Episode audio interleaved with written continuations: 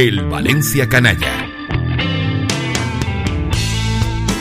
Ser canalla yo elegí.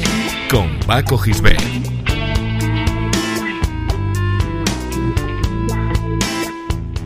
No estamos locos, que sabemos lo que queremos.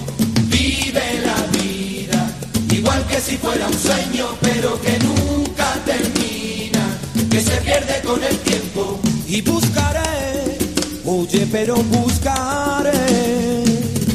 Como norma general, se puede decir que la mayoría de las grandes gestas del Valencia han llegado en los momentos menos esperados.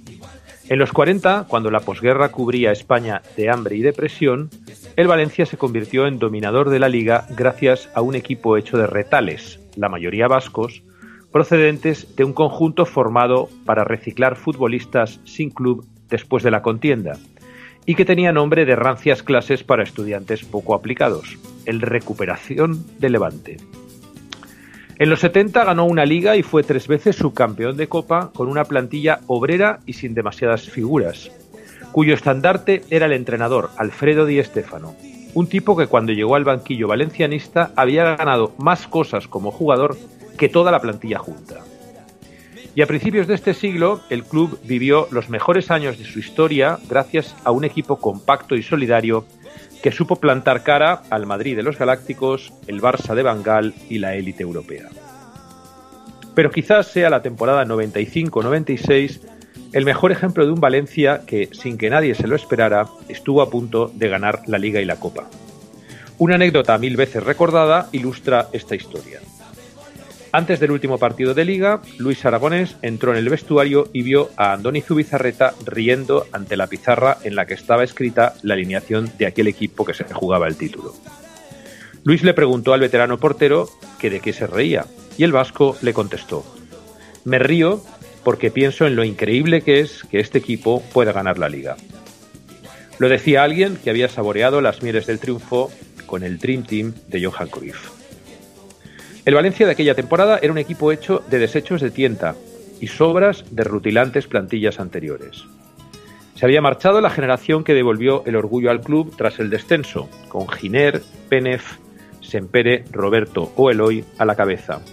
Y habían llegado futbolistas de club, con poco nombre, para completar una plantilla que a priori aspiraba a intentar meterse en la Copa de la UEFA, de la que el Valencia estaba ausente tras la triste noche de Karlsruhe, dos años antes. Pero Paco Roch, presidente en aquellos años, había fichado como entrenador a Luis Aragonés, en una de las decisiones más acertadas de su mandato. Y el espíritu de Luis llevó al equipo a disputar todos los títulos. Gran parte de culpa de aquella excelente temporada la tuvo el grupo de futbolistas vascos y navarros que tenía el equipo, a imagen y semejanza del Valencia de los años 40. Pachi Ferreira, Escurza Ibáñez y el riojano José Ignacio formaron la llamada cuadrilla de Burchasot. Era cuadrilla porque ese es el nombre que reciben en el País Vasco los grupos de amigos que salen juntos para divertirse en los bares.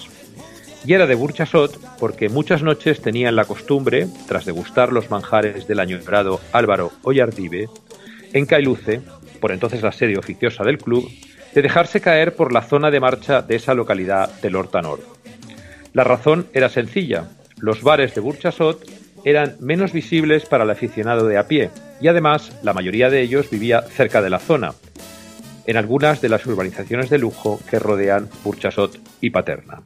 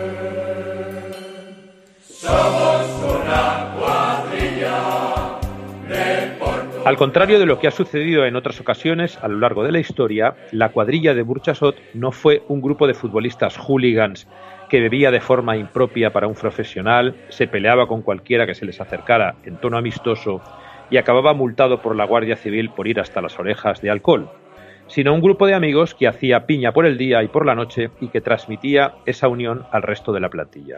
Con el impulso de aquella cuadrilla, el Valencia realizó una segunda vuelta de la liga excepcional y estuvo muy cerca de alcanzar en la tabla al teóricamente intratable Atlético de Madrid, que se veía campeón a 10 jornadas de acabar el torneo, pero que hubo de pelear hasta el último partido para que no se lo arrebatara el Valencia.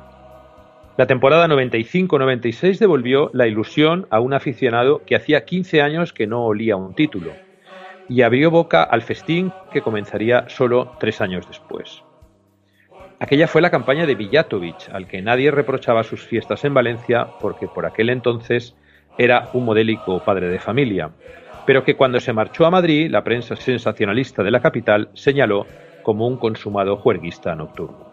El montenegrino, que firmó a mitad de temporada por el Real Madrid, completó un año extraordinario, e igualó la marca histórica de Kempes cuando el argentino conquistó su segundo Pichichi con 28 goles. También fue la temporada de Luis en Valencia. El madrileño, con su peculiar carácter, imprimió un sello propio a su equipo y nunca se preocupó de la vida nocturna de sus futbolistas. Mientras el equipo rindiera en el terreno de juego, ya podían quemar bares musicales de Burchasot o divertirse en las discotecas, como él mismo hacía en el casino. A la hora de trabajar, bastaba con mirarle a los ojitos para demostrar que estabas dispuesto a dejarlo todo por el equipo que dirigía el de Hortaleza. En fin, fue la temporada de Zubizarreta, Maciño, Viola o Pepe Gálvez, de Fernando y Arroyo, pero también la campaña en la que los Pollatos, Escurza, Engonga, José Ignacio, Sietes o Romero se hicieron grandes, aunque solo fuera por un año, gracias a un entrenador que supo sacar lo mejor de ellos y a una cuadrilla de vascos que traspasó el ánimo de sus noches en Burchasot a los campos de fútbol de toda España en nombre del Valencia.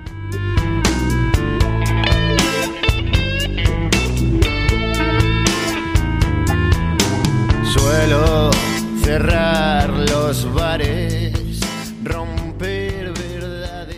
Escucha todos los programas en plazaradio.es y en valenciaplaza.com. Suscríbete a nuestros canales en Apple Podcast, Spotify, Evox y Google Podcast. Descarga la skill para Alexa de Plaza Radio o envía un WhatsApp al 605 66 36 70 para recibir cada nuevo episodio. También puedes seguirnos en Facebook, Twitter e Instagram.